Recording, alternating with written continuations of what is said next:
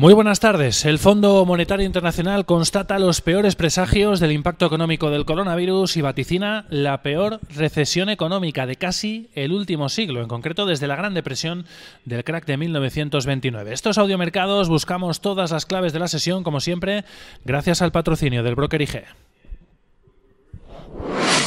Potencia sus inversiones con los nuevos Turbo 24 el primer turbo cotizado 24 horas de lunes a viernes creado por IG. Elija su apalancamiento, gestione su riesgo y opere sin comisiones. Todo en las premiadas apps y plataforma de IG. Opere Turbo 24 con IG, un proveedor líder del trading online. Busque IG Turbo 24 para saber más. Los Turbo Warrants son instrumentos financieros complejos y su capital está en riesgo. Puede sufrir pérdidas rápidamente. Bueno, duras previsiones las que acabamos de conocer por parte del Fondo Monetario Internacional que siguen revelando el enorme impacto económico de la pandemia del coronavirus que de momento sigue, a pesar de las señales que empezamos a ver de desaceleración, sigue afectando a muchos países y dejando cifras muy duras, sobre todo en Europa y en Estados Unidos, donde está ahora mismo el foco de la pandemia. El Fondo Monetario Internacional prevé una contracción económica del 3% para la economía global en 2020 como consecuencia del impacto del coronavirus frente a su anterior estimación de hace apenas unas semanas, del mes de enero.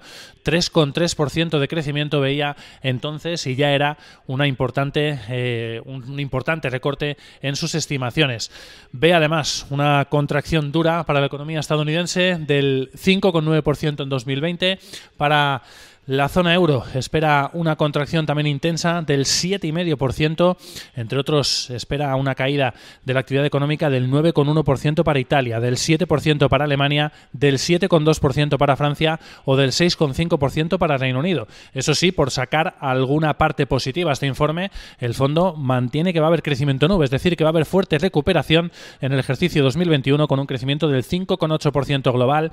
Para Estados Unidos, crecimiento en este caso del 4,7% y para la zona euro crecimiento también importante del 4,7% para 2021. Por lo tanto, fuerte previsión de caída, contracción económica, la mayor desde la Gran Depresión de 1929, es decir, en casi 100 años va a ser la mayor contracción económica como consecuencia de la paralización de, los, eh, de la actividad de las diferentes economías a nivel global en la lucha contra la contención del coronavirus y además advierte de que estas previsiones están rodeadas de una incertidumbre extrema y que su escenario base a la hora de hacer estas previsiones eh, mantiene que los eh, cierres y las medidas de contención, de confinamiento, se van a ir relajando progresivamente porque el pico de lo peor de la pandemia ya ha pasado en la mayor parte de países. Eso sí, si este escenario evidentemente no se va cumpliendo, pues lógicamente las perspectivas podrían incluso ir a peor.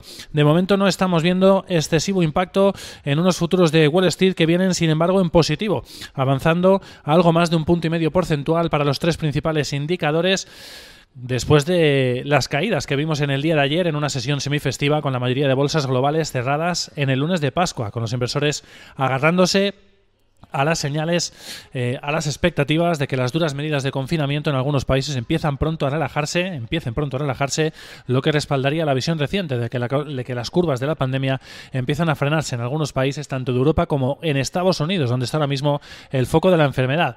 Es verdad que las cifras siguen siendo duras, más de 2 millones de infectados a nivel global y de 120.000 fallecidos, pero por fin empiezan a mostrar desaceleración en Estados Unidos y en especial en el estado de Nueva York, el más afectado hasta ahora por la pandemia y donde aunque los fallecidos han superado ya los 10.000, empiezan a mostrar freno en las cifras. Eso sí, hemos tenido polémica también hoy con el gobernador del estado de Nueva York, Andrew Cuomo. Ha avanzado optimismo por un lado al asegurar que estamos viendo efectivamente por fin mejoría clara en las cifras y que van a continuar en los próximos días, pero se ha mostrado algo crítico con los mensajes que está dejando Donald Trump de empezar a apuntar a reabrir la actividad económica y el país. Dice que la reapertura tiene que ser en fases de manera equilibrada y que hacer test es la clave para poder empezar ese proceso, pero advierte a Donald Trump de que está equivocado si piensa que tiene toda la autoridad para reabrir los diferentes estados, las diferentes ciudades.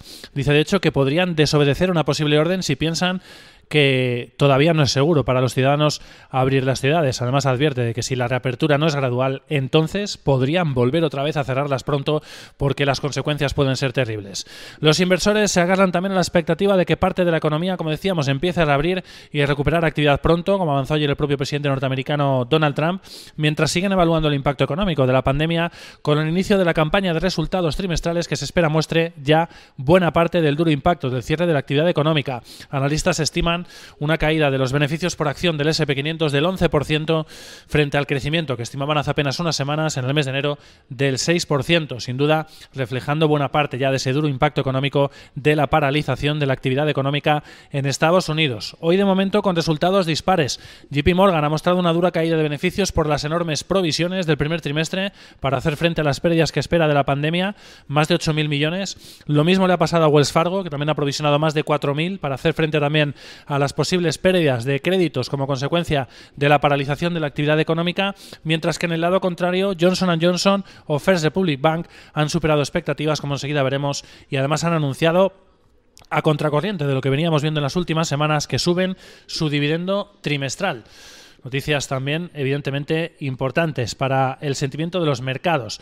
Mientras tanto, la mirada sigue puesta esta semana en datos clave de la economía estadounidense para ir viendo cómo se van cumpliendo esas previsiones, sin duda, goreras que está poniendo encima de la mesa, entre otros, el Fondo Monetario Internacional. Mañana miraremos a las ventas minoristas del mes de marzo y el jueves, como siempre, ya al dato protagonista en las últimas semanas, las habituales solicitudes semanales de desempleo. Más de 16 millones hemos visto en las tres semanas previas para este jueves esperamos otros 5 millones más, por lo tanto más de 20 millones de ciudadanos norteamericanos, si se cumple esta estadística, esta previsión, habrían sumado ya, engordado las listas de desempleo en Estados Unidos, lo que anticiparía sin duda un dato muy negativo de NFP de empleo del mes de abril. Como decíamos, son los datos más importantes de esta semana, junto al libro Bates de la Reserva Federal que tendremos también en el día de mañana, dos semanas, por tanto, ya tan solo para la próxima decisión de tipos del organismo que preside Jerome Powell.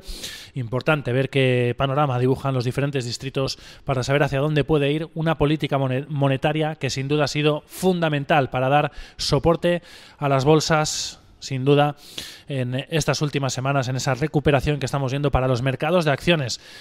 Hoy además con esa dura previsión también que hacía primera hora Goldman Sachs en una nota diciendo que las economías avanzadas podrían sufrir un desplome este año del 35% en el segundo trimestre, perdón, del ejercicio, pero que sería cuatro veces peor que el anterior récord, el alcanzado durante la crisis de 2008 en el último trimestre en concreto, después de la caída sin duda que fue muy importante de Lehman Brothers. Eso sí, la mayoría de analistas se muestran optimistas sobre las bolsas gracias al soporte, como decíamos, de la Reserva Federal, que por cierto hoy ha anunciado que va a reducir paulatinamente la frecuencia y el importe de las operaciones repo una vez que los mercados empiezan a conseguir estabilizarse tras ese efecto conseguido por parte del organismo. Entre ellos Goldman Sachs dice que es muy probable que no veamos nuevos mínimos. Morgan Stanley cree que empieza a ser fuerte también eh, los movimientos de compras poco a poco en los mercados. JP Morgan vaticina que habrá nuevos máximos históricos el próximo año y Piper Sandler está diciendo que el mercado bajista Veris ha concluido ya. Ese es el vaticinio que hacen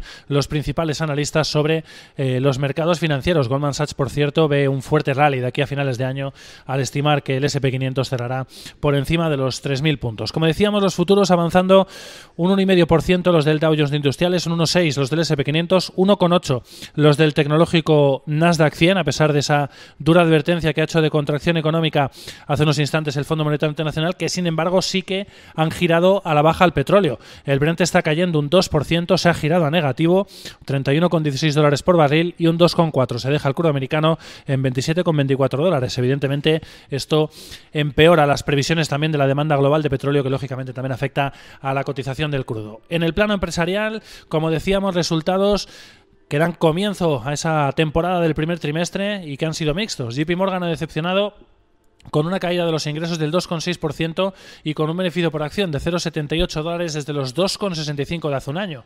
Ha aumentado sus provisiones, de, en este caso por pérdidas de créditos, hasta los 8.290 millones de dólares, que es lo que ha presionado, lógicamente, a su beneficio en ese primer trimestre del ejercicio.